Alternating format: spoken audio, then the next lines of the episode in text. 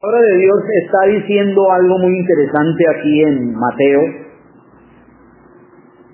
en el versículo 25 del capítulo 11. Dice que Jesús en un momento hizo una alabanza, una adoración. Y es, te alabo Padre, Señor del cielo y de la tierra porque escondiste estas cosas de los sabios y de los entendidos y las revelaste a los niños. Hay quienes se consideran dueños de Dios. Hay quienes se consideran los señores porque están en un pedestal, llámense pastores, llámense directores, llámense directivos de no solamente de una organización, sino de muchas iglesias. Y que si Dios no revela de arriba hacia abajo, entonces no es una revelación de Dios. Pero lo que dice el Señor es que en aquel momento Jesús dice, Señor, te alabo porque escondiste estas cosas de los sabios y de los entendidos. ¿Sabe usted que los sabios y los entendidos tienen un problema muy severo? Porque el sabio y el entendido cree que ya tiene el cúmulo del conocimiento, que ya no se puede decir más de lo que sabe o de lo que entiende. Por eso cuando alguien dice algo que no se ajusta a su conocimiento o a su saber, inmediatamente enfila baterías para acabarlo. Eso es lo que yo llamo aquellos que se han apoderado de Dios, que creen que Dios no puede revelarle a alguien una palabra, una inspiración o cualquier otra cosa. Dios es autónomo. Él tiene todo el poder y Él puede mostrar. Claro, así como le muestra a uno, a un pequeño, le puede mostrar también a un grande. Pero no quiere decir que el orden debe ser el grande y luego el pequeño. Porque lo que dice el Señor es que Él ha escondido cosas de los sabios y de los entendidos. Porque los sabios y los entendidos, vuelvo a decir, se han llenado o se han puesto en un pedestal, creyendo que son el cúmulo del conocimiento. El apóstol Pablo dice en una oportunidad que, que el Señor quiso hacer un trabajo muy hermoso. Perdón. un trabajo bien hermoso y dice en el en Corintios Primera de Corintios 1 20. ¿Dónde está, el, ¿Dónde está el sabio? ¿Dónde está el escriba? ¿Dónde está el disputador de este siglo? No ha enloquecido Dios la sabiduría del mundo, ya que en la sabiduría de Dios el mundo no conoció a Dios. Mediante la sabiduría agradó Dios salvar a los creyentes por la locura de la predicación. Pues escrito está, destruiré la sabiduría de los sabios y desecharé el entendimiento de los entendidos, dice el Señor. Que cuando Él está diciendo estas palabras, las está diciendo con un peso de verdad. No se trata de sabios, no se trata de, de entendidos, sino que lo vil del mundo, lo que no era, ha escogido Dios para avergonzar aquello que realmente era. Por eso el Señor le dice a las criaturas en forma de alabanza y adoración, Señor, tú escondiste estas cosas de los sabios y de los entendidos y las revelaste a los niños. Nosotros llegamos al conocimiento pleno de la verdad en Cristo, no porque fuéramos los más sabios, no porque fuéramos los más entendidos, sino porque el Señor le plació abrirnos el entendimiento y darnos a conocer esta palabra gloriosa.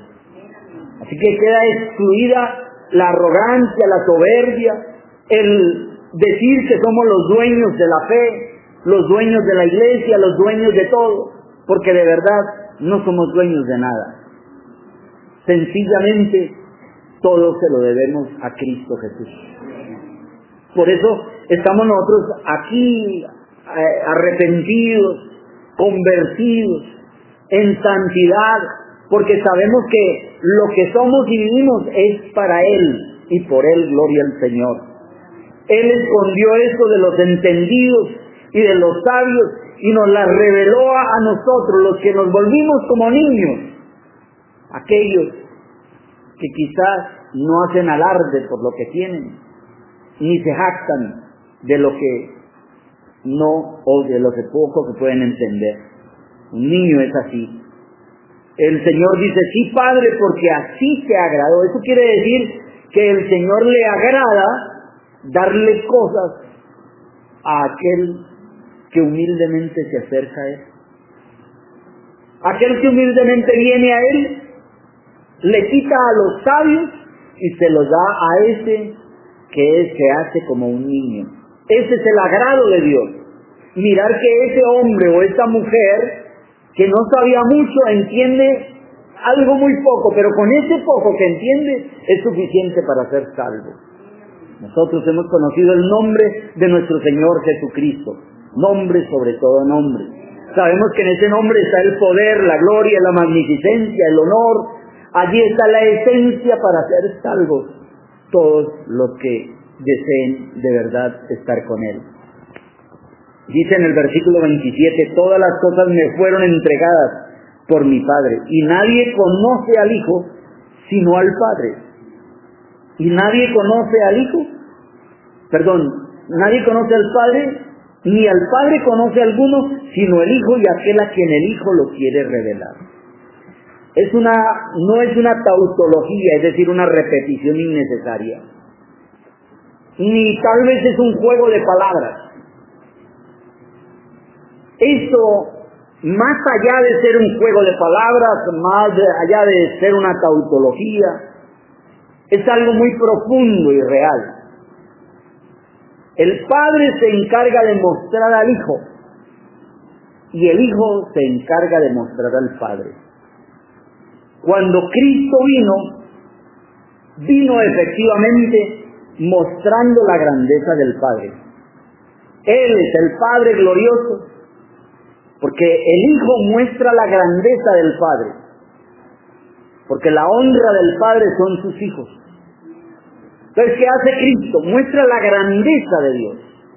Pero no un Dios eh, mitológico, no un Dios en los cielos, no de un Dios sentado, amartillado allá, sino un Dios que se hace carne, que viene, que vive la experiencia humana, que nace como un niño, que crece como un adolescente, que vive como un joven, pero que trabaja como un hombre y que empieza a reconciliar consigo mismo al mundo, no tomándole a los hombres en cuenta sus pecados. Es alguien que de verdad tiene un sentido muy práctico. Nadie conoce al, nadie conoce al Hijo sino el Padre. Entonces, primero, si el Hijo revela al Padre, porque él mismo dice, nadie puede ver al Padre. El unigénito que está en el seno, Él le ha dado a conocer. Entonces, ¿quién es Jesús? Jesús es la cara de Dios, la revelación de Dios. Ese Dios que es todopoderoso, vino y decidió mostrarse a los seres humanos para darles un lugar en su reino y en su gloria.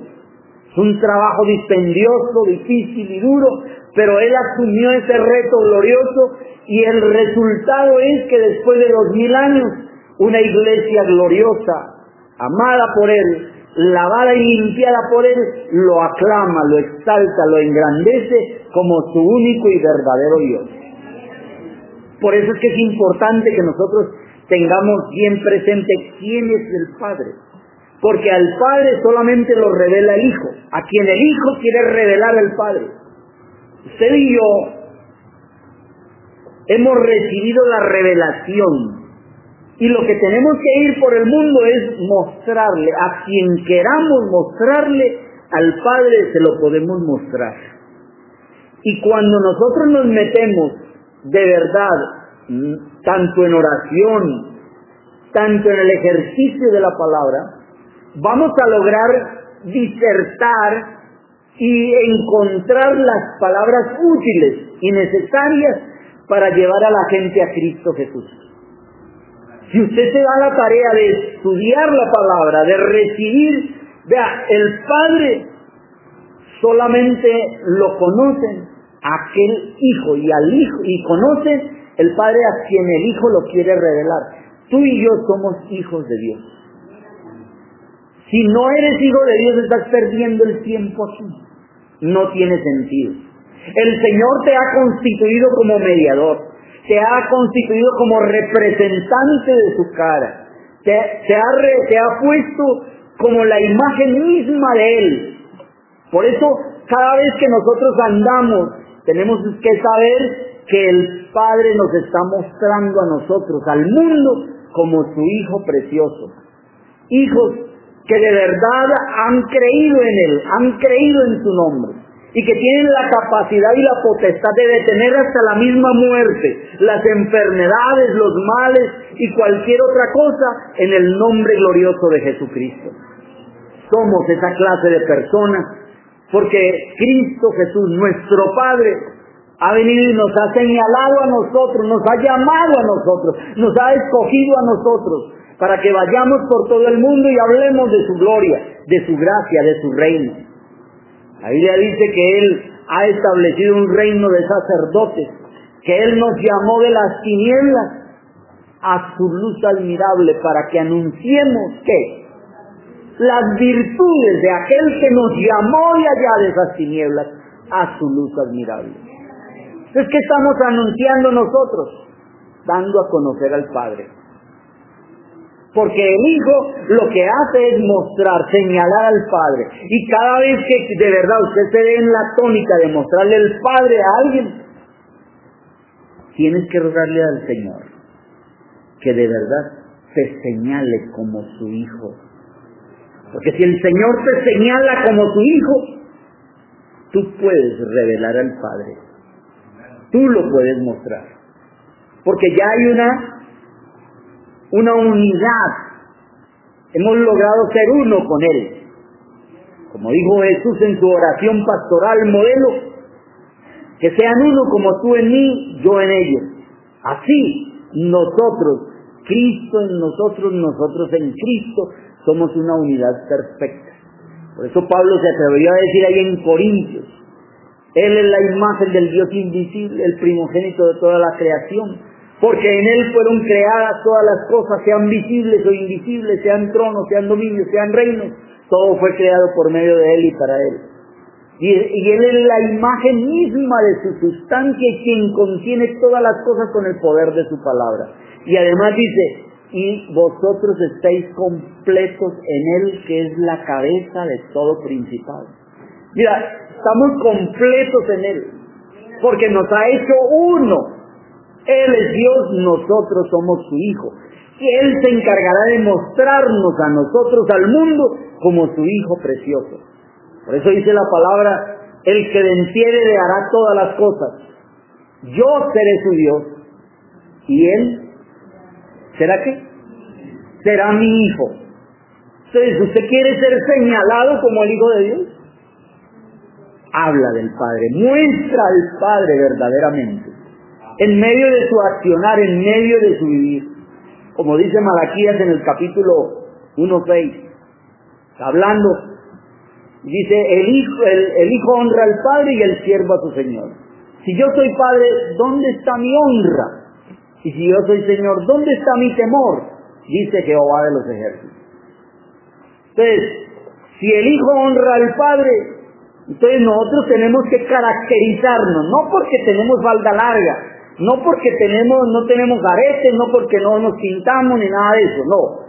Nosotros nos caracterizamos porque tenemos un Padre que se llama Jesucristo, nuestro gran Dios.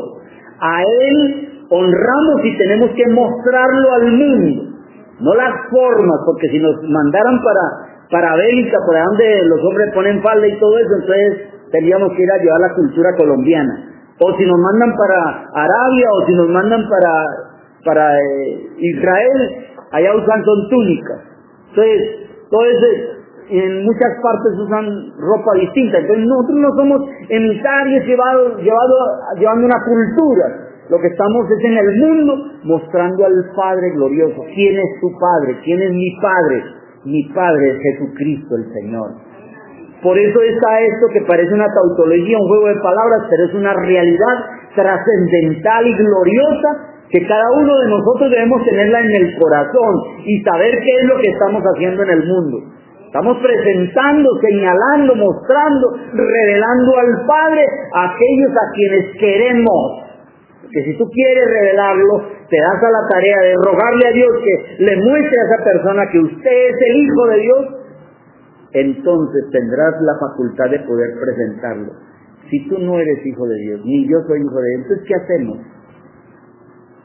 Jesucristo ha hecho una obra gloriosa y es para que nosotros seamos glorificados juntamente con Él.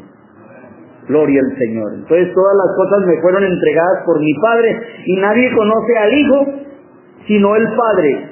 Ni al Padre conoce alguno sino el Hijo y aquel a quien el Hijo lo quiere revelar. Entonces es un circuito que está cerrado y que solo depende de Dios nuestro Padre y de su iglesia que es el Hijo que está en la tierra llevando el conocimiento.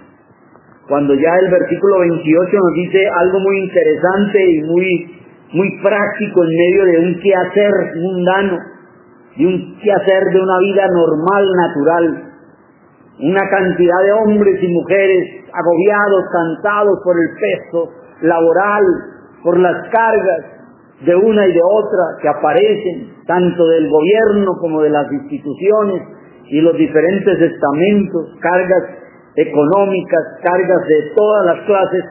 Entonces el Señor aparece para decir, vengan a mí todos los trabajados y cargados, que yo les voy a propinar el descanso maravilloso. Creo que cada uno de nosotros tenemos que eh, reconocer la necesidad del descanso que hay en Cristo Jesús. Jesús nos ha llamado a descansar, no a cansarnos. Jesús nos ha llamado a depositar nuestra ansiedad en Él. A veces nos volvemos cansones con el tema, cansando a la gente, cansando a los, a los de la casa, a los hijos, a todos, cansándolos con el tema nuestro, y es, pues es una cuestión que casi todos lo tenemos. Pero Jesús no es una carga, sino que es una bendición. Y si hemos llegado a descansar, debemos hacer ver el descanso que hemos recibido en Él. Qué bueno que los hijos sepan qué clase de padre tenían, qué clase de madre tenían, qué clase de familia eran. Tal vez cosas vergonzosas, feas y hasta espantosas ocurrieron en nuestra familia y entonces a veces queremos pretender que no se sepa nada de aquello asqueroso y feo que vivimos o que fuimos en otro tiempo. Pero cuando en la familia se ventilan aquellas cosas, se dice, mire, yo era esto, esto y esto, y nuestro Señor nos sacó. Lo que pasó con Israel, Israel le quedó muy, muy, muy en la mente lo que el Señor hizo. Y cada vez que le preguntaban y decía, cuando se encuentre con su hijo le contarás y le dirás, nosotros éramos esclavos en Egipto y nuestro Dios con brazo fuerte, con mano extendida, con poderosa voz, con prodigios y señales nos sacó de la mano de la esclavitud de Egipto. Y por eso está ese arrume de piedras, que era lo que estaban haciendo, eran altares, y decían que cuando vuestros hijos pregunten qué significa eso, entonces le diréis. Y Él nos pasó ese mar, y Él nos pasó por ese río, abrió el mar y abrió el río, y pasamos en seco, y nuestros enemigos se quedaron atrás. Es que bueno que nosotros tengamos eso, saber de qué nos hizo descansar el Señor. Que los hijos sepan de qué nos hicieron, de, de qué nos hizo descansar el Señor, de qué los hizo descansar a ellos. Que miren a su alrededor, que comparen la vida, que analicen la clase de familias que hay en su entorno. Y ahí es donde podemos dar el mérito que verdaderamente debe tener el Señor. Por eso dice, venid a mí todos los que estéis trabajados y cargados, que yo os haré descansar. Jesús de verdad nos ha hecho descansar. No cansemos a la gente con, con, con, con juicios. No cansemos a la gente con religión. No cansemos a la gente con leyes. No cansemos a la gente con eh, mandamientos de hombres. Traigámoslos a Cristo que descansen. Que le cuenten a Él su pasado, su presente y que se haga Él cargo del futuro. Porque eso es lo que hace el Señor. A nosotros nos enamoró y lo que nos hizo perdurar y nos hizo caminar y estar aquí es reconocer que Él nos llamó a descansar. Que no es que aquí los traemos a ponerles cargas, porque es muy triste cuando le ponen a uno cargas y cargas. Que no acaban de dar una ofrenda cuando ya está el voto y ya está el voto, entonces viene la campaña y viene la campaña, entonces viene el otro y viene lo otro y sigue y sigue. Entonces los, la, la iglesia queda toda es como cansada, agobiada. No, el Señor nos llamó a descansar. Descansemos en Él, hagámoslo con amor, entremos por sus atrios con aclamación, con alabanza, con gratitud. Si usted viene, viene a la iglesia es por gratitud, por alegría, por gozo. Si usted viene a ayunar, venga a agradecerle a Dios por lo que ha hecho en su vida. Pero hágalo una vez. Hágalo con esa, con esa gratitud, sabiendo que Él te llamó a descansar y te puso a descansar. El ayuno es tan beneficioso que hasta los médicos lo recomiendan. Que le hace cesar el, el, el, trabajo del organismo. Entonces todo eso, mire, todo lo que el Señor establece es con razón, con sentido. Entonces debemos entender esta realidad. Venid a mí todos los que estéis trabajados y cargados, que yo os haré descansar. Claro que si uno no está trabajado, si uno no está cargado, ahí los muchachos muchas veces no entienden, porque como los padres quieren zanjar, quieren ayudar, no quieren que los muchachos muevan un, un pelo de la cabeza porque ya, están ellos corriendo a ver qué pasó. No los quieren dejar hacer nada. Entonces ellos no, no aprenden a ser cansados ni nada. Lloran y ya les meten el pan para que, que no lloren a toda, a toda hora solucionándole los problemas. Entonces es un problema que tenemos socialmente. Porque entonces no están trabajados ni están cargados, porque el trabajado y el cansado y el cargado son los padres. Y hay padres que están que se revientan.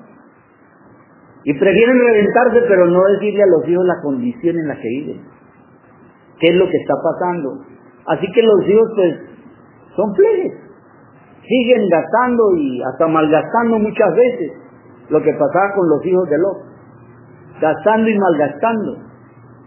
Entonces nosotros debemos entender, si el Señor nos llama a eso, hagámoslo.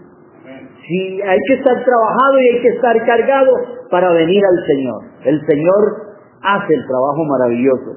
Luego dice, llevad mi yugo sobre vosotros y aprended de mí. El yugo no era abandonar la carga, sino un, una manera de poder llevar mejor la carga. Entonces era el yugo lo que se le ponía a los toros. Se enyuntaban y se le ponía un yugo para poderlos amarrar, para ellos jalar la rastra o el, arado.